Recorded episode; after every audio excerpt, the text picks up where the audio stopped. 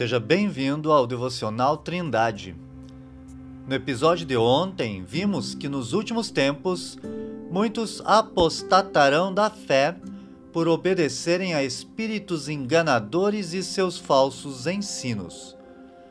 Hoje veremos que tais heresias são propagadas pela hipocrisia de homens que falam mentiras tendo cauterizada a sua própria consciência.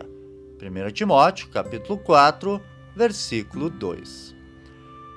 A palavra hipocrisia define aqueles falsos crentes que têm aparência de cristãos, usam um vocabulário bíblico e estão infiltrados dentro da igreja, assim como o joio está no meio do trigo porém, nunca conheceram Jesus e, portanto, são incrédulos. Mas conseguem disfarçar muito bem sua verdadeira identidade, como faziam os fariseus, os quais Jesus disse que eram como os sepulcros caiados, bonitos por fora, mas podres por dentro. Além disso, eles são também mentirosos pois seu ensino não está de acordo com a mensagem do Evangelho, apesar de usarem a Bíblia. O apóstolo explica que a consciência desses homens já está cauterizada, não tendo mais sensibilidade alguma para discernir entre o certo e o errado.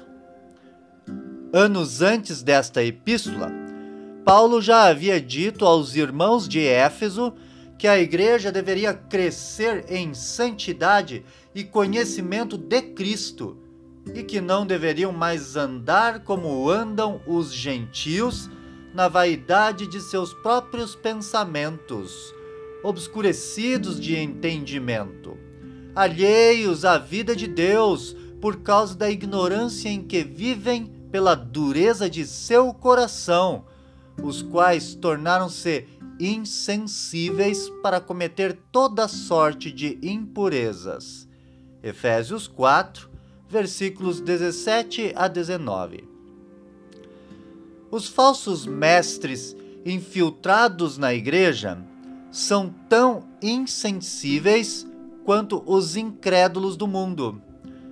Ambos estão perdidos e andam na vaidade de seus próprios pensamentos a diferença é que o falso mestre irá selecionar versículos isolados da Bíblia para argumentar a favor de suas heresias e de sua má conduta, distorcendo os fatos, tornando o certo em errado e o errado em certo.